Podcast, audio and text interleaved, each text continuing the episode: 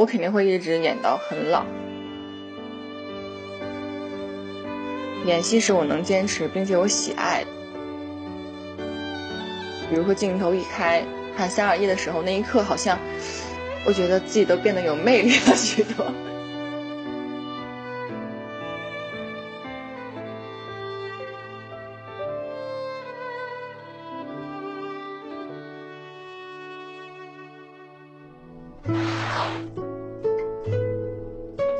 其实我真没什么人设，因为。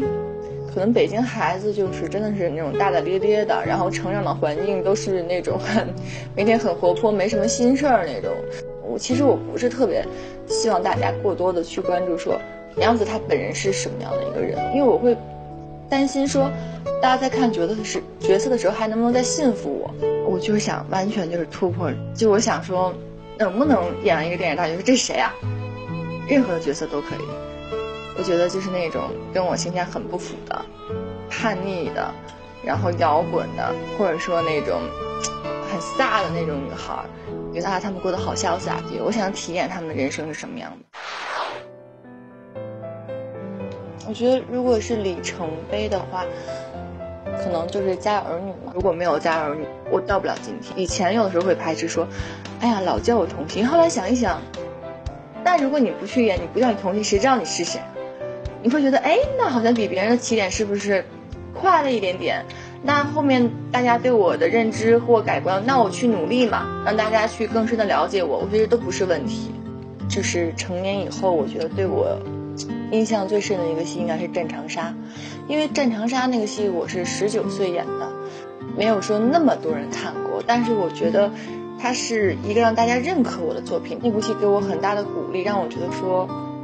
我是一名演员了，或后面的《欢乐颂》，还有《香蜜》，只是让大家更更进一步的认知我说我现在是什么样子。我是一个很感性的人，那时候我也没有觉得说我是一个怎样的公众人，出现在大家面前，哪怕我很丑，哪怕我很胖，哪怕我说错了话，大家对我的宽容度是很大的。其实我还是我，我还是那个样子。可但是大家对我的认知和大家对我的宽容度，或者说一些。是有所改变了。《欢乐颂》跟《青云志》一起播的时候，那一年对我来说是一个全新的世界，就好像把我带到了一个漩涡里，但是同时又把我带到另外一个世界，让我成长的一个层面。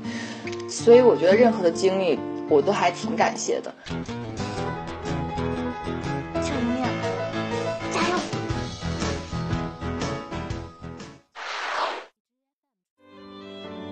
肯定是有野心的，我我来演戏的原因就因为我喜欢演戏啊。如果我没有野心的话，我我为什么每天就很累的一直在拼命演戏？我当然是希望得到肯定，那种肯定并不是说我需要别人认可我，就我觉得我演的太棒了，不是，是自我的一种肯定。烈火英雄压力不大，因为它更多讲述的是人戏会多一些。我女生只作为辅助去帮他们衬托，但是沉默的时候压力大，是因为要跟张家辉老师演，他是男一嘛。然后我所有的游戏都是跟他，你想我看他的港片啊，从小哇都是那种，就觉得有一点紧张，因为沉默那个角色，应该是我没有演过的，因为我觉得性感这个词跟我完全完全不贴边儿，但是好像在镜头里面。导演给我展现出来的感觉，镜头感觉是，哎，我会觉得这个女孩好有魅力，就那么一刻，我会觉得有一点点的成功了。我要她身体里面的那颗子弹。那个失物证不能给你。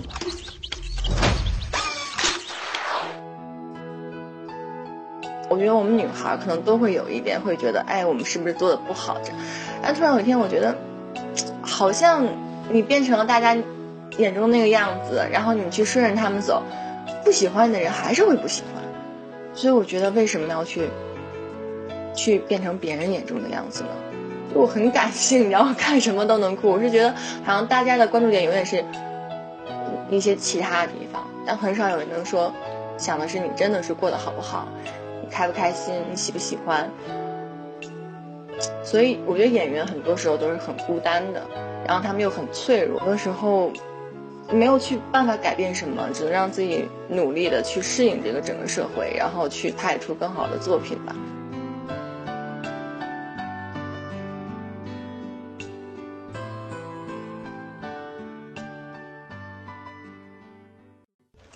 暴瘦二十斤，真的真要的。